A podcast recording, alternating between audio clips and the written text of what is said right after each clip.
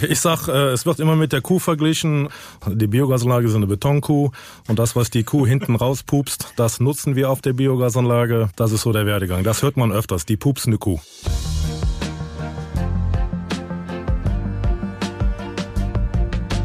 Und hallo, herzlich willkommen zu einer neuen Ausgabe von unseren Reviergeschichten. Ich heiße Thorsten Knippertz und habe mir Gedanken gemacht, wahrscheinlich wie die meisten unserer Hörerinnen und Hörer. Gas, Strompreise, Energiepreise allgemein. Ich weiß ja nicht, äh, wie es der Mehrheit geht. Ich denke schon drüber nach, wie kalt der Winter wird, wo unsere Energie dann herkommt, wie teuer das Heizen und Strom noch werden, jetzt und in den nächsten Jahren. Also klar ist, wir müssen weg von fossilen Brennstoffen, das ist wahrscheinlich bei jedem angekommen.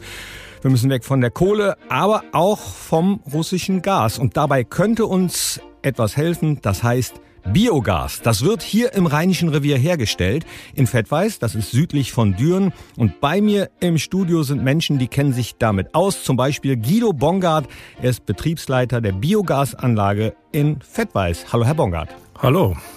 Henrik Busch ist ebenfalls dabei. Er ist Leiter für Biogasanlagen vom Bioconstruct. Das ist die Firma, die auch die Anlage in Fettweiß gebaut hat. Hallo, Herr Busch. Hallo. Schön, dass Sie beide da sind und mich jetzt ein bisschen aufklären können. Biogas, wie oft hat man den blöden Witz mit Flatulenzen, Blähungen und so da schon gehört? Eher selten. Ach so. Ich sag, äh, es wird immer mit der Kuh verglichen. Ähm ja, die Biogasanlage ist eine Betonkuh und das, was die Kuh hinten rauspupst, das nutzen wir auf der Biogasanlage. Das ist so der Werdegang. Das hört man öfters, die pupsende Kuh. Eine Kuh aus Beton. Ja. Die meisten haben, glaube ich, nur eine vage Vorstellung davon. Äh, jetzt haben Sie das schon in einfachen Sätzen erklärt, aber wie sind Sie zum Biogas gekommen? Ja, ich bin eigentlich gelernter Landwirt und äh, hatte ein bisschen Ärger mit meinem Vater und habe dann eine Stelle gesucht als Betriebsleiter auf einem landwirtschaftlichen Hof. Das ist aber inzwischen auch schon 25 Jahre her. Und im damaligen Zeitraum waren die Betriebe im Rheinischen Revier zu klein, um einen Betriebsleiter einzustellen. Und dann habe ich eigentlich einen Job im Osten gesucht, auf einem großen Betrieb da. Und ähm, ja, da kam eine Biogasanlage, 50 Kilometer von meinem Heimatort Stolberg entfernt bei Aachen. Und da äh, fand ich das damals total interessant mal. Biogas kann ich natürlich auch nicht, was ist. Und habe mich da vorgestellt, mal ein paar Tage Probe gearbeitet und bin dann hängen geblieben, weil mich denn doch da die, ja, die Technik interessiert, der Zusammenhang mit der Landwirtschaft und so weiter. Und so weiter. Was wird da eigentlich genau verarbeitet in so einer Biogasanlage? Also wir äh, verarbeiten in Fettweiß äh, nur nachwachsende Rohstoffe, das heißt zu über 90 Prozent Mais. Wir nehmen aber auch Zuckerrüben, Getreide, alles sowas. Keine tierischen Produkte im Moment noch, sondern alles nur das, was auf dem Feld wächst. Und das wird dann in der Anlage ähm, verbrannt oder was passiert da? Frage ich doch mal den Henrik Busch. Ja, das äh, Material wird in die sogenannten Fermenter ähm, eingebracht mit einer Einbringungstechnik und äh, dort vergärt letztendlich dieses Substrat, sei es eben wie gesagt Mais, äh, Rüben etc ähm, da gibt es zwei Bakterienstämme, die einen bilden äh, Essigsäuren, die wiederum dann die Methanbakterien brauchen, um die aufzusetzen, auszuessen und dann eben entsprechend Methan zu bilden. Und das ist nachher das, was wir oben immer in den Kuppeldächern, wenn man an einer Biogasanlage vorbeifährt, sieht man immer diese aufgeblähten Dächer das sind Foliendächer und dort wird eben das Biogas gesammelt und von da aus saugen wir es ab und verarbeiten es dann weiter. Bei Methan werde ich hellhörig. Äh, da weiß ich, dass das nicht so gut ist für die Umwelt. Ja, das ist eben Ozon. Schädling sozusagen, ähm, ist 25 mal schädlicher als CO2, aber wir verbrennen ja eben das Methan und eben entsprechend wir, nutzen wir dann den Heizwert davon und äh, dann die Abgase gehen natürlich in die Umwelt zurück, werden dann aber wiederum von den Pflanzen, die ja für die nächste Ernte schon wieder angepflanzt werden, wieder aufgenommen und die binden ja wieder das CO2 und äh, so haben wir dann einen Kreislauf erschaffen. Also Sie sorgen dafür, dass das Methan gar nicht erst in die Atmosphäre richtig, kommt. Ah, richtig. okay, dann habe ich es verstanden. Und die Bakterien, die Sie gerade angesprochen haben, was sind das für Dinger? Ja, das sind dieselben Bakterien, wie in einem Kuhpansen sind. Ich sage immer ganz salopp, äh, äh, wir füttern die Bakterien wie eine Kuh. Und das, was die Bakterien pupsen, das ist dann das Biogas, was wir dann weiterverarbeiten. Einmal, wie der Herr Busch schon sagte, ähm, als äh, im BHKW als Wärme und Strom. Und auf der anderen Seite bereiten wir das Biogas auf zu Biomethangas, das heißt zu Bioerdgas. Das ist sicherlich auch ein ja, eine eher seltene Verarbeitung, die wir ja in Fettweiß seit Anbeginn der Anlage schon gemacht haben, dass wir nicht nur die klassische Verstromung und die Wärmeerzeugung mit dem Biogas machen, sondern tatsächlich das Biogas aufbereitet wird. Das heißt, das CO2 wird dem Gas entnommen und wir haben dann, ja, Guido, irgendwie 96 bis 98 Prozent genau. methanhaltiges Gas. Das müssen wir mindestens erreichen, um eben entsprechend ins Erdgasnetz einspeisen zu können. Okay, also das heißt, das ersetzt dann oder soll dann irgendwann Erdgas ersetzen. Wie, wie wertvoll ist denn das? Also wie viel Strom kann ich mit wie viel Maiskolben zum Beispiel äh, produzieren? Kann man das so sagen? Nee. Ja, Sie können äh, ungefähr sagen, es sind nicht nur Maiskolben natürlich, die wir einsilieren, äh, sondern es wird die ganze Pflanze gehäckselt und ungefähr aus einer Tonne Frischmasse, so sind Standardwerte, können Sie ungefähr 1000 Kilowattstunden erzeugen mit einem BAKW. Davon sind ungefähr 450 Kilowattstunden elektrisch und ja, 500 ungefähr 500 Kilowattstunden Wärme. Der Rest ist dann eben Umgebungswärme, die man nicht nutzen kann. Jetzt ähm, haben Sie gerade gesagt, das wird alles verwertet, alles verhäckselt. Jetzt nehmen Sie ja, wie ich weiß, hauptsächlich Mais von Bauern in der Umgebung, dass man eben auch nicht so äh, lange Anfahrtswege hat, dass auch da die Nachhaltigkeit gewährleistet ist. Momentan sind aber auch Futtermittel knapp, weiß ich. Wie sieht's denn da aus? Hm, stehen da jetzt nicht viele andere Landwirte Schlange, äh, die den Mais lieber als Futter kaufen wollen, damit das nicht in die Biogasanlage kommt und die dann vielleicht auch mehr Geld bieten? Ja, das ist ja bei uns ein Kreislauf. Wir nehmen ja einmal von den Landwirten den Mais, äh, kaufen wir den ab, liefern denen aber auch Dünger zurück, als äh, äh wieder neuen Rohstoff für neue Pflanzen zu produzieren. Und äh, wenn Sie das jetzt an einen Landwirt äh, verkaufen, der Kühe hat, der nimmt das nur auf und äh, gibt aber den Ackerbauern, den reinen Ackerbaubetrieben keine Nährstoffe mehr zurück. Deshalb haben wir da einen geschlossenen Kreislauf und viele Landwirte stehen uns auch zu. Ich weiß äh, dadurch, dass ich relativ viel rumkomme, dass sich einige Unternehmen damit beschäftigen, auch eine eigene Biogasanlage sich auf den Hof zu stellen und äh, ja darüber nachdenken, wie kann ich demnächst Strom sparen, wie kann ich äh, Energie sparen, wie kann ich das Ganze vielleicht auch nachhaltiger gestalten. Was würde ich denen denn jetzt erzählen, wenn ich frage, was ist der Vorteil vom Biogas im Vergleich zu Wind- oder Sonnenenergie? Ja, das liegt auf der Hand. Äh, kein Wind, keine Sonne, kein Strom. Bei einer Biogasanlage können Sie das also wirklich steuern. Das ist auch ähm, der wesentliche Vorteil dieser Anlagen. Viele unserer Anlagen sind auch äh, über im Lauf der Jahre erweitert worden in den sogenannten Flexbetrieb. Das heißt, immer dann, wenn hoher Strombedarf da ist, schalten wir zusätzlich Motoren an.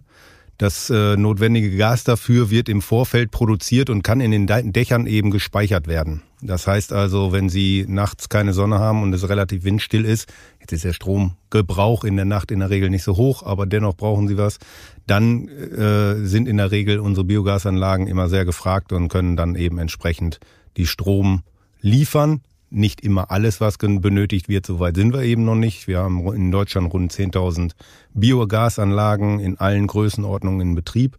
Also nicht wir Bioconstruct, sondern alle zusammen. Und ähm, ja, das ist eben so der Stand, wie es heute ist. Das ist ein gutes Stichwort. Da machen wir mal einen kleinen Ausflug in die Politik.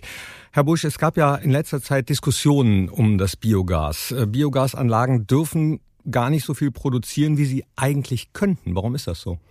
Ja, das ist eben äh, geschuldet den Regularien, dass man eben natürlich nicht äh, irgendwie Monokulturlandschaften in Form von nur noch Maisanbau äh, ja fördern wollte.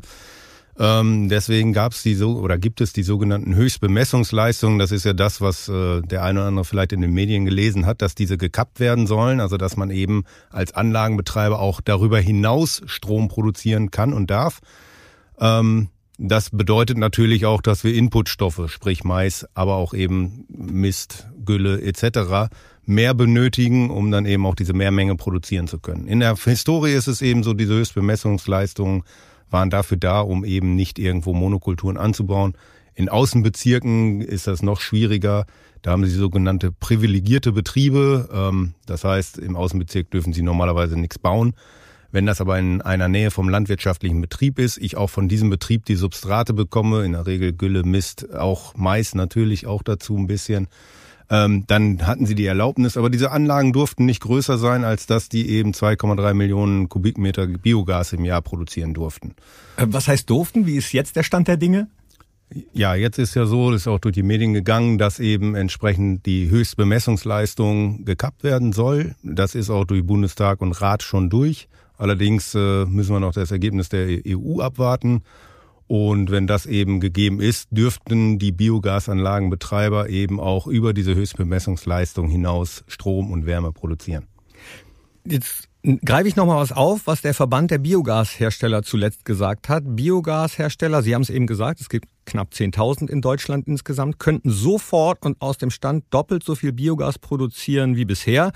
Und dieser Output würde dann äh, mindestens ja, einem Atomkraftwerk, äh, was die Energie betrifft, gleichgesetzt sein. Stimmt das? Also ich kann das jetzt nicht auf genaue Zahlen natürlich äh, berufen, weil dafür fehlt mir die Grundlage. Aber ja, das ist äh, das, was äh, allgemein im Verband gesprochen wird. Auch unser Geschäftsführer Henrik Bockmeier ist da eben ja mit drin.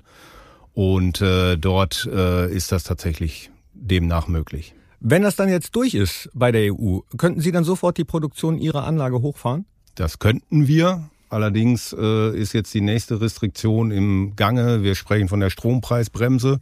Hier müssen wir erstmal das Ergebnis abwarten, was da als Vorschlag nun erarbeitet wird. Und je nachdem müssen wir eben gucken, ab wann sich das äh, lohnt, mehr Substrat einzusetzen, was wir in diesem Jahr sehr teuer einkaufen mussten. Aufgrund der geringen Ernte. Äh, Erträge, die wir hatten, aber auch der massiv gestiegenen anderen Inputkosten wie ähm, Rindermist oder Geflügelmist oder Gülle, die wir eben auf anderen Anlagen auch einsetzen. Ähm, dort haben wir zum Teil also wirklich äh, 400, über 400 Prozent Preissteigerung dieses Jahr seit Kriegsbeginn erfahren. Und da müssen wir uns natürlich überlegen, was noch wirtschaftlich sinnvoll ist am Ende. Dafür müssen wir aber erstmal überhaupt die Ausgangsbasis dieses Vorschlags der Strompreisbremse genau verabschiedet wissen und wissen, was da jetzt äh, dann möglich ist. Also für Sie noch ungelegte Eier? Ja. 10.000 in Deutschland. Hm, hört sich viel an. Wie viel gibt's denn im Rheinischen Revier? Also wir haben eine in Fettweiß. ich habe vorher nachgeguckt. Es gibt 42 insgesamt von verschiedenen Herstellern. In der Region ist schon noch ein bisschen mehr möglich. Hier gibt's ja Platz. Ist das aus Ihrer Sicht wünschenswert? Ja, Platz gibt's sicherlich. Ähm, wir haben auch äh, definitiv genügend Flächen hier ähm, um eben auch Biomasse zu äh, generieren. Ähm, das große Thema, was wir jetzt gerade aktuell auch anstreben, ist, um nicht jetzt da noch mehr Mais äh, auf Ackerflächen anzubauen, ist eben äh, den sogenannten Wirtschaftsdünger in unsere Anlage in Fettweiß einzusetzen. Das heißt, das ist äh, Rindermist, Geflügelmist, Schweinemist, also alle Arten von Mist, Pferdemist, äh, Gülle etc die wir eben aus den Ställen von äh, Viehhaltungsbetrieben bekommen und die nehmen wir und füttern damit unsere Anlagen und nehmen auch eben entsprechend das Methan aus diesen Wirtschaftsdüngern heraus. Es gast also nicht einfach nur auf der Mistplatte des Landwirts aus und äh, geht in die Umwelt, sondern wir nutzen das eben und greifen das Methan ab und äh, verheizen, also erzeugen Strom, Wärme oder eben bereiten zu Biogas dann auf. Genau, und da ist auch wieder der Kreislauf gegeben. Wir liefern den Landwirten, die uns den Mist liefern, auch wieder die Nährstoffe zurück aufs Feld direkt. Somit ist da auch wieder der Kreislauf geschlossen. Noch eine andere Frage. Wir haben ja hier im Rheinischen Revier einen sehr fruchtbaren Boden. Könnte man den jetzt, äh, ketzerisch gefragt, nicht besser dafür nutzen, um zum Beispiel Lebensmittel anzubauen? Die Flächen im Rheinischen Revier sind ja begrenzt und äh, muss man ja auch ein bisschen abwägen, wofür man die nutzt. Ja, letztendlich ist das die typische Teller statt Tank-Diskussion. Ähm, dazu muss man wissen, dass äh, letztendlich ein Brotgetreide, Brotweizen im, im Vorwiegenden letztendlich äh, nicht auf jeder Fläche angebaut werden kann, liegt daran, dass wir sogenannte rote Gebiete vielfach in der BRD haben, aber auch eben um Fettweiß herum. Und dort dürfen die Landwirte nicht mehr als 80 Prozent des Nährstoffbedarfs einer Pflanze als Dünger zugeben. Und da fehlen dann rund 20 Prozent der Pflanze, um die letzten Proteine bilden zu können, die wichtig sind, um aus einem Mehl auch ein Backmehl machen zu können. Das heißt, könnte man dort gar nicht anbauen? Nein, da haben Sie die Option dann eben Futtergetreide. Gerste wird nahezu gänzlich für Futter äh, genutzt oder einen Roggen oder Tritikale als Ersatzfrucht. Oder eben dann natürlich meist Zuckerrüben etc. Also dann haben Sie eher Futtermittel beziehungsweise dann eine Energiepflanzenoption nur. Dann hat man als Landwirt, als Landwirtin die Option zu sagen, äh, ja, Mais zum Beispiel lieber als Futtermittel oder lieber als Biogas. Herr Bongard, Sie sprechen ja wahrscheinlich viel mit Kolleginnen und Kollegen äh, in der Gegend. Was sagen die denn?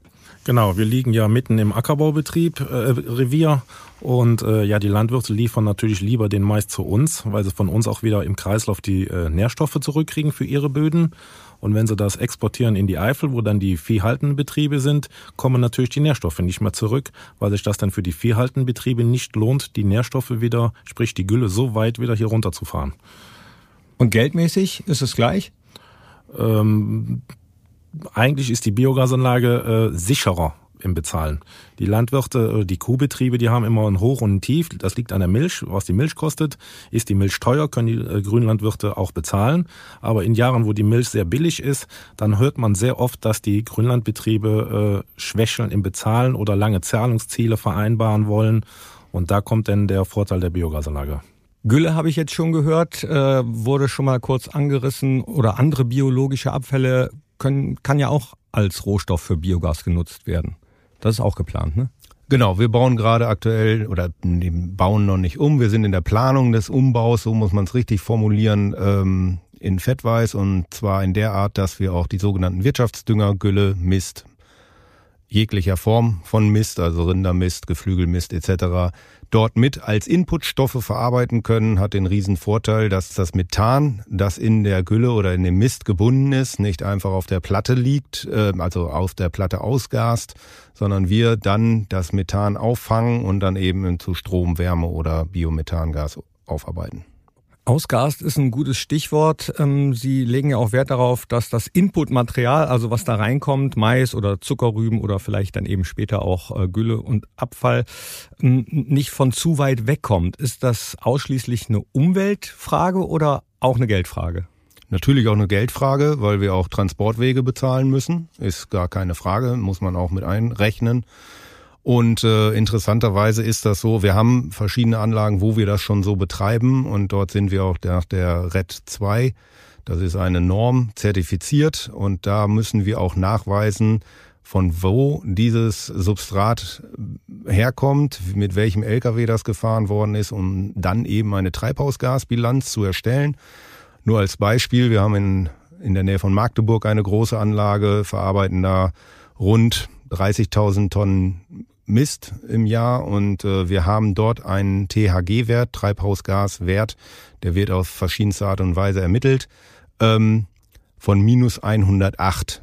Minus 100 ist ein super Wert schon und wir sind noch besser. Also das Transportieren wird negativ auf den THG-Wert eingezahlt, während der Mist eben positiv und da sehen Sie eben, dass äh, dieses Methan viel, viel schädlicher ist als das CO2, was die Transportfahrzeuge verursachen. Und wir dieses Methan eben aus der Umgebungsluft nutzen, um dann das abzubauen.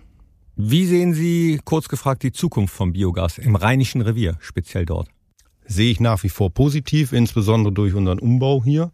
Und es ist, wie ich eingangs schon erwähnte, eine für uns zwingende äh, Komponente in allen erneuerbaren Energien, ähm, um auch eben in Zeiten von wenig Sonne oder keinem Wind Strom und Wärme liefern zu können. Also da ist Potenzial vorhanden und wir werden es auch weiter betreiben.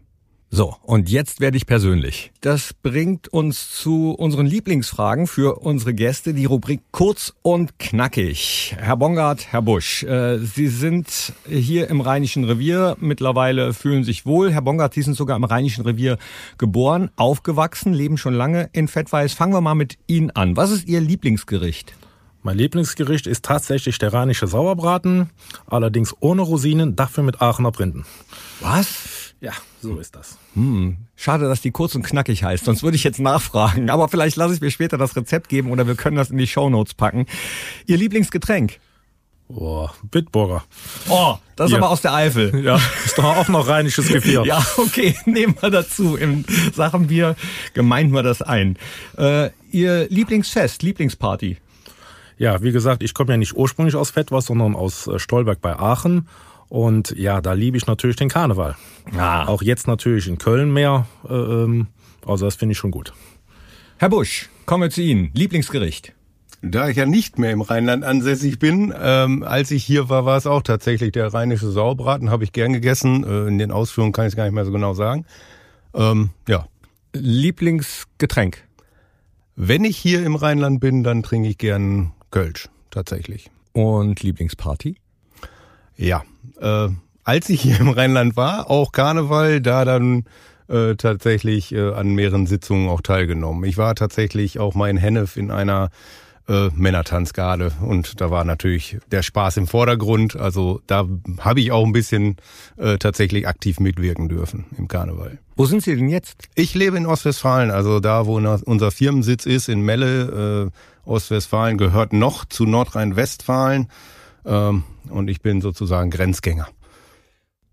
Bioconstruct hat ja heute schon über 400 erneuerbare Energieanlagen in ganz Europa gebaut. Wind, Solar und eben Biogas.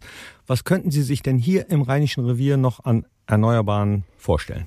Also tatsächlich ist es so, dass wir aktuell ähm, eruieren und auch Flächen suchen hier im Rheinischen Revier, die sich ähm, eignen, um Photovoltaikanlagen dort zu installieren. Ähm, natürlich macht das auch Sinn, in der Umgebung von Fettweiß da mal näher hinzuschauen. Vorwiegend sind wir auf der Suche nach Flächen in den sogenannten ähm, Gebieten, wo äh, Hauptverkehrsadern durchgehen, also sprich äh, Bahntrassen oder Autobahnen etc. Da darf man in einem Abstand bis zu 500 Meter von der Autobahn entfernt oder von der Bahn eben entsprechend Anlagen installieren. Und da habe ich einen Kollegen, der sich da gerade ausgiebig mit beschäftigt. Nicht nur hier im Rheinischen Revier, in der gesamten Republik, aber auch hier im Rheinischen Revier aktuell tatsächlich. Stößt man denn da auf Widerstände, Herr Bongard, bei den Menschen, wenn man sagt, so jetzt äh, kommt das oder das ein bisschen näher? Ähm, ja, man erfährt schon mal äh, so eine ablehnende Haltung gegenüber den Biogasanlagen. Das ist oft geschuldet, wenn die Leute spazieren gehen und rechts und links vom Weg ist ein Maisfeld. Dann fühlen die Leute sich sehr eingeschränkt, weil sie nicht mal weit gucken können. Dann sehen sie nach rechts und nach links nur Mais und dann ist das automatisch immer eine Maismonokultur. Wenn sie dann ein paar Meter weiter gehen, ist rechts und links Getreide, was viel, viel mehr angebaut wird. Aber die Leute haben nicht mehr das Gefühl, dass es eine Monokultur ist, weil sie über das Getreide hinweg gucken können und die Weite noch sehen können. Das ist ein Riesenunterschied. Ach, das sind die Bedenken? Das ist oft, ja, das höre ich leider sehr oft. Wenn irgendwo rechts und links vom Weg ein Maisfeld steht, ist das immer automatisch eine äh, Monokultur und immer ist die Biogasanlage daran schuld. Aha, okay. Also ich hätte jetzt eher gedacht, dass Leute vielleicht äh, Bedenken oder Angst haben, dass Biogasanlagen und Biogas vielleicht stinkt. Das hört man auch. Das ist dann mehr im ganz nahen Umkreis, äh, die Gemeinde Fettweiß. Da hört man das schon mal. Ja, auch wenn man abends schon mal ein Bierchen trinken geht irgendwo, ist das schon mal Thema. Aber ich sag mal so, landläufig ist das eher diese Monokultur Mais. Stinken die denn? Können, können. Aber die sind ja alle abgedeckt. Deswegen äh, ist das meiste äh, eigentlich kaum eine Geruchsbelästigung da. Ähm, und wir sind ja auch verpflichtet jetzt gerade bei dem äh, Umbau, den wir vorhaben auf diese Wirtschaftsdünger, dass wir eine Halle, eine geschlossene Halle für die Lagerung des Mists ähm, machen müssen. Das ist ja auch verständlich und nachvollziehbar. Und äh, da sind wir auch gerade aktiv dran und bauen da eben, also in der Planungsphase sind wir noch, Genehmigungsphase ähm, und machen da eben entsprechend die Planung für so eine Misthalle. Was fehlt denn noch von Seiten der Menschen und Politik, um vielleicht da noch ein bisschen voranzukommen? Ja, wahrscheinlich den Weitblick, dass es eine Kreislaufwirtschaft ist. Dass wir nicht die Buden auslaugen oder den Menschen irgendwie nur was Schlechtes wollen und es stinkt überall nur, sondern wirklich, dass es ein Kreislauf ist, der auch der Natur gut tut. Das ist das eine. Das andere ist definitiv auch, dass man eben wissen muss, ähm, dass wir nicht in Konkurrenz im Grunde genommen zu ähm, Qualitätsgetreide, sprich Brotgetreide stehen, ähm, es gibt sowieso viele rote Gebiete und da kriegen sie eh kein, kein Qualitätsbrotgetreide angebaut. Ähm, und dann sprechen wir immer zwischen Futtergetreide, Futter Mais oder halt Futter Mais für die Biogasanlage. Also da sprechen wir nicht darum, dass es da gegen Brot, Weizen oder sonst was geht. Könnte man denn eigentlich auch äh, andere Abfälle verwerten, Essensreste oder sonstige Bioabfälle, die so anfallen? Ja, tatsächlich. Das äh, machen wir auch für Kundenanlagen, haben wir schon umgesetzt. So, dort werden eben Abfälle aus den Kommunen oder aber auch äh, aus, aus äh, die Reste aus den Supermärkten etc. eben genutzt und eben auch mit unter anderem in die Anlagen reingefüttert. Wie lange dauert es denn eigentlich aktuell, wenn man eine Biogasanlage äh, genehmigen möchte oder sich genehmigen lassen möchte? Also das ist immer abhängig davon, äh, wo der Standort ist. Ist es in der Nähe vom Naturschutzgebiet? Ist es im Außenbezirk etc., was ich eben schon erwähnte? Ist es in einem Gewerbegebiet? Sind irgendwelche Anschlüsse da schon vorhanden oder müssen neue Netzanschlüsse gelegt werden? Ähm, dann werden immer viele, viele Stakeholder mit einbezogen und die, bis das eben alles durch ist, kann es bis zu drei Jahre tatsächlich dauern. Wie viel muss man da einreichen so an Ordnern, an Dokumenten, kann man das sagen? Äh, kartonweise. Gut. Kartonweise Ordner, ähm, das ist sehr viel. Was ist Ihre Vision für das Rheinische Revier? Wie soll es in, sagen wir mal, zehn Jahren hier aussehen? Herr Bongard. Also von meiner Seite aus kann es eigentlich so bleiben, wie es ist. Ich finde es eigentlich ganz gut. Äh, ja, was man noch ein bisschen verbessern könnte, wäre echt die, die Akzeptanz der Biogasanlagen etwas erhöht wird bei den äh, Leuten. Wie kann man das schaffen? Was glauben Sie? Indem wir einen Podcast machen zum Beispiel. ja, den, den ja. machen wir jetzt gerade hier, ganz genau. Genau, Werbung machen. Herr Busch, was ist Ihre Vision? Ja, also ich habe es eben schon erwähnt, ähm, wir sind ja tatsächlich in allen Bereichen der erneuerbaren Energien unterwegs und ich kann mir durchaus vorstellen, dass wir hier auch äh, vor allen Dingen zum Beispiel in den Braunkohleabbaugebieten, die ja dann irgendwann äh, stillgelegt werden, tatsächlich auch was nutzen können, um dort erneuerbare Energien zu installieren. Da denke ich jetzt an Photovoltaik, das wird sich anbieten, selbst wenn da dann nachher geflutet werden würde, könnte man auch schwimmende Module etc. sich vorstellen. Ähm, ebenso natürlich auch in Windkraftanlagen ähm, könnte man hier was machen. Da doch, wenn man hier über die von Fettweiß äh, Richtung Zülpich etc. fährt, da ist doch eine große Weite, so dass man da auch eigentlich äh, hinsichtlich der Belastung aus Schattenwurf oder Lärm oder sowas von einem Windkraftrad ähm, doch so weit von den Siedlungen auch weg sein kann, dass da also keiner belästigt werden würde. Ja, also das äh, kann ich mir gut vorstellen aus unserer Sicht, dass wir hier auch eben entsprechend ähm, weiter ausbauen können mit erneuerbaren Energien. Wenn jetzt ein Unternehmen sagt, yo, äh, ich habe den Podcast gehört, die Reviergeschichten finde ich gut, ich möchte mich da näher mit beschäftigen, kann man sagen, ab wie viel Euro das losgeht, so eine Biogasanlage? Aktuell ist es bei den äh, Baustoffpreisen und etc. Äh, kein Vergleich. Es kommt immer auf die Größe der Installation an. Also wenn Sie irgendwie 250 kW elektrisch und äh, nochmal dasselbe in Wärme haben wollen, also irgend so ein 200, man, man spricht bei den Motoren immer von einem 250 kW Motor.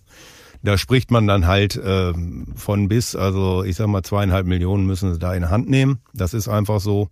Und ähm, dann kommt nachher aber auch ganz wesentlich darauf an, den, wie sie die Betriebskosten in den Griff kriegen. Also was haben sie an Inputstoffen zur Verfügung? Also Gibt es in der Nähe genügend landwirtschaftliche Produkte? Hat derjenige selber landwirtschaftliche Flächen? Ähm, darf darauf äh, entsprechend angebaut werden? Kriegt er irgendwo anders Wirtschaftsdünger her, etc.? Das sind nachher die eigentlich spannenderen Fragen und so gehen wir eigentlich auch dran, wenn ein Interessent zu uns kommt, dass wir erstmal abklopfen, wie sieht's überhaupt bei dir und in deiner Umgebung aus und was kannst du verarbeiten und was könnte man daraus maximal überhaupt erzeugen an Strom und Wärme oder Biomethan, wie auch immer. Spannende Sache auf jeden Fall. Kuh aus Beton, zwar mit Methangas, das aber nicht schädlich in die Atmosphäre gelangt. Kreislaufwirtschaft, Cradle to Cradle wird das ja auch genannt.